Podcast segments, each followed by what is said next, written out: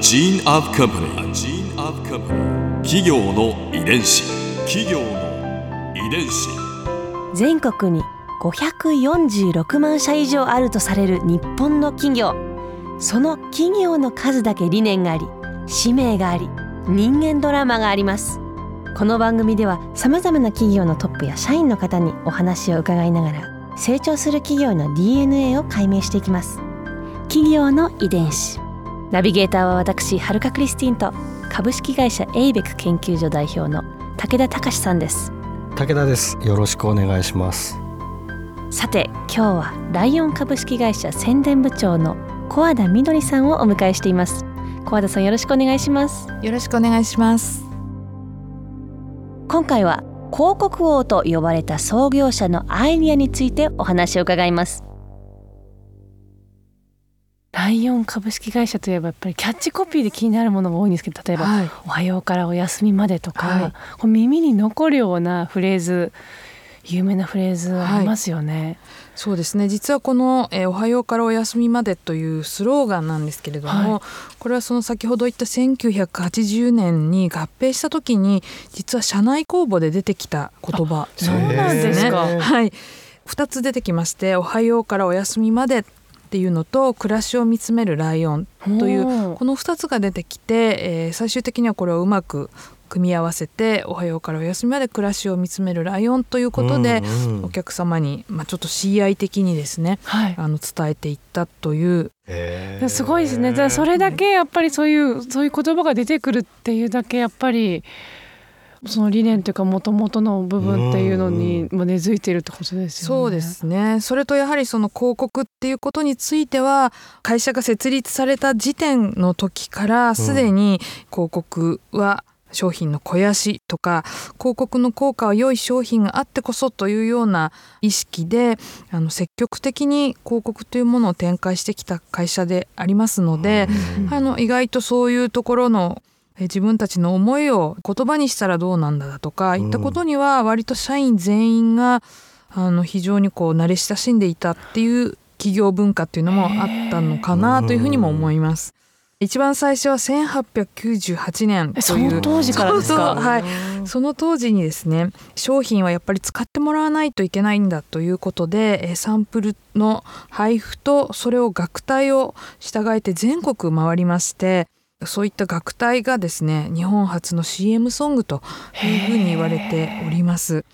えーさらにはもう1920年の通天閣の初代電飾をやったりですね。本当にこう今思うとえそれ普通じゃないのというようなえ初めてこう主婦の方をテレビコマーシャルに使ったママレモンという台所洗剤とかですね。初めてなんですか、はい。主婦の方をそれまではやっぱりこうタレントさんというか、はい。芸能人の方を使っていたのを主婦の方をテレビに出したとかですねそれからあのエメロンシャンプーリンスというのが当時一世を風靡したんですけれども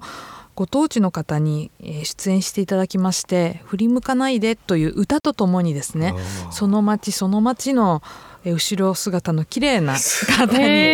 あの振り向いてもらうというですね、まあ、突撃みたいな一般の方を CM に起用というかですね、まあ、勝手にこう突撃してったような 形なんですけれども。い。今で言うとちょっはい。とソーシャル的なそう感じでですすよね。ね。ものすごい革新的なあの手法を使っていたかと思います。思いつきますね。そういう斬新な切り口を常にそうですね。持ってたわけですね。はい、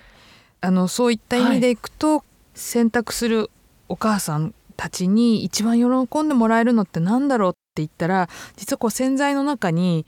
金銀パールが入っていたら喜ぶんじゃないかというようなことすで、ごい発想ですね。金銀パールプレゼントというものをあの金銀パールプレゼントはとても有名な広告手法です。はいそうあれ中に入ってるんですか？最初の頃は本当に入ってたようなんですけれども、途中からはちゃんとその引換券みたいな形にうん変わったようですね。はい社内会議が通ってるっていうのがまたすごいですね。ね 多分だから、えー、とお母さんが一番欲しいものやっぱり金銀パルだみたいなそっから出てきたんじゃないかというふうに思います。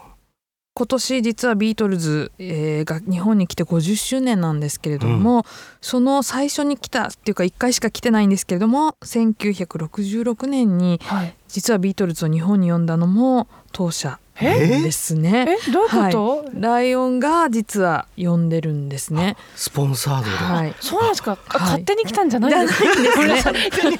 勝手には来ないから、はそうなんです。当時をよく知らないんですけど、はい、そうそれそうですよね。そうなんですか、あそうだったんですか、はい。当時は相当、えー、とイギリスで流行っている4人組というようなことだったんですけれどもやはりその当社の宣伝部の中でもそんなのなかなか知ってる人がいなくってそんなの読んでどうなんだということが社内ではあったそうなんですがやはり熱狂的にイギリスでファンがいるということは日本でも受け入れられるんじゃないかということで一社提供でですね。一社はい。呼んでいるという武道館の、まあ、その当時の写真を見ますとライオン歯磨きとライオン油脂という本当にこう垂れ幕であるというような写真が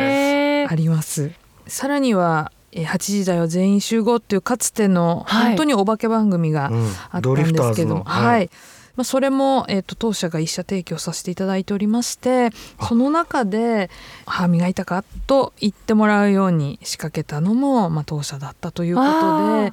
まあ、当時は本当に小学生が皆さん「歯磨いたか?」っていうようなことがもう合言葉のように言っていただいた茶さんがそうですねはいあれもそうなんですそうかなんですね。すごいだから本当に革新的な宣伝を次々とうん。やっていたなと改めて私も歴史をこうちょっと紐解いた時に、うん。昔の人すごかったなと 反省しました。はい。いな企業。の遺伝子そして今小和田さんがはい。現在宣伝部長をはい、務められているんですよね。そうですね。これだけデジタルという新しい技術といいますかが普及したことによって全く宣伝の考え方っていうのは変わってきたなというふうに感じています。昔はやっぱりその宣伝効果の測定っていうのが、実は、まあ、ちゃんとできてなくってもうほとんど推測でえこの例えば雑誌はこれだけ売れてるからこれだけリーチがあるんじゃないかとかですね。この番組はこんな風に視聴率がいいから多分こんな人に見られてるんじゃないかとか割とこうその宣伝部の職人的なこう勘でやってた部分が非常に多かったんですけれども今はそこが、まあ、デジタルで全てこう測ることができてでしかもその宣伝効果っていうものを単に番組を見た CM を見たから OK ではなくて見た人が何かこう行動を起こして最終的に本当に物を買ってくれたのかっていうそこまでを効果としようというそんな風にあの指標も変わってきているっていうところが一番変わってきたところかなと思います。まあ、本当にこう前の方々のもう革新的なアイディアにはまだまだ全然追いついてないんですけれどもやっぱり我々狙っているのはあこんな手があったかとかそこ行くかみたいなうん。ちょっとこうあっと言わせるような宣伝をぜひやりたいねっていうのは部員全員で思っています。ここで春風ビューポイント。今回小和田さんのお話の中で私が印象に残ったのはライオンの広告へのこだわりと斬新なそのアイデアです広告は商品の肥やしであるという言葉もありましたがママレモンはコマーシャルで初めて一般の主婦の方に出ていただいたり洗剤の中に金銀パールのプレゼントを入れてみたり8時だよ全員集合で歯磨いたかと言ってもらったりとかね。いろいろありましたけれども私自身も、えー出たことがある番組「ごきげんよう」ですね。そこもやはり印象的だったのはサイコロを振って当たり目が出たらね商品をいただくという私も実際にいただいたんですけどまあ当たりが出たら盛り上がりますよね。スタジオ一体がなんかものすごい盛り上がってる中でわーっと商品が出てくる。こういう PR の方法を考えついたのさすがだな面白いなと思いましたね。企業遺伝子。